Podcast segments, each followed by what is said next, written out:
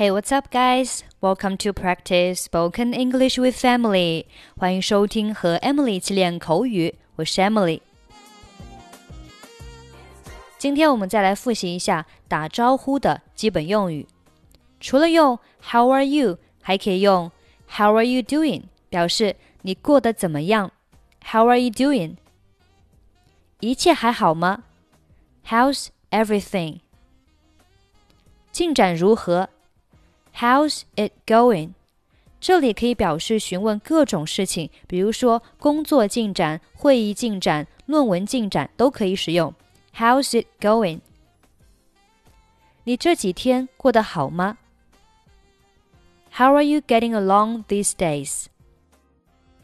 打招呼还可以说 What's up？What's up？就像我节目开头时会对大家说。Hey, what's up, guys？就是你们好吗？最近有什么事情吗？你可以回答 Not much，或者是 Nothing much，表示没有什么新鲜的事情。记住是 Not much，或者是 Nothing much。What's happening？或者 What's going on？可以表示发生了什么事情。How was your day？你那天过得怎么样？How was your day？ 你也可以问别人生意怎么样，How's business？How's business？或者是会议、课程、考试怎么样了？How was the meeting？How was the class？How was the test？要注意用的是 How was 这样的一个句型。How was？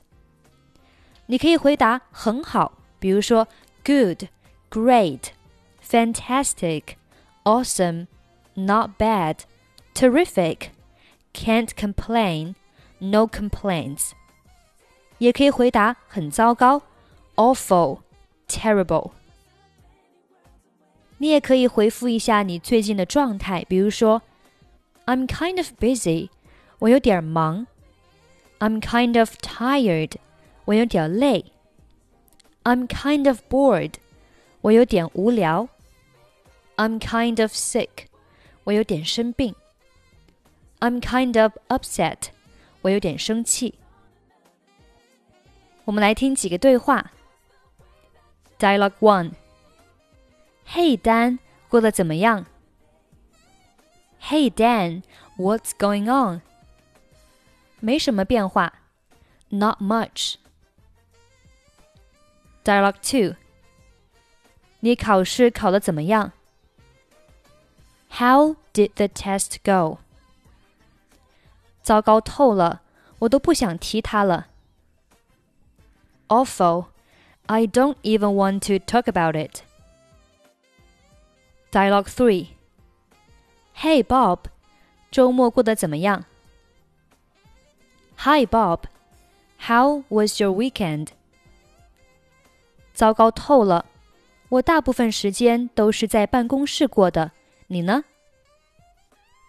Terrible. I spent most of it at the office. How about you? Dialogue 4 Hi, 史蒂芬，你昨天去参加聚会了吗？Hi, Stephen. Did you go to that party last night? 没有，我昨晚工作到很晚。你呢？ 你去了吗？Nah, I got stuck working late. How about you? Did you have time to go? Hey Dan, what's going on? Not much. How did the test go? Awful. I don't even want to talk about it. Hi Bob, how was your weekend? Terrible. I spent most of it at the office. How about you? Hi, Stephen. Did you go to that party last night? Nah, I got stuck working late. How about you? Did you have time to go? Okay, that's pretty much for today. 想要参与本期节目的跟读版本以及语音打分，欢迎您关注微信公众号“英语主播 Emily”，在公众号里回复“节目”两个字即可加入。 I'm Emily. I'll see you next time. Bye bye.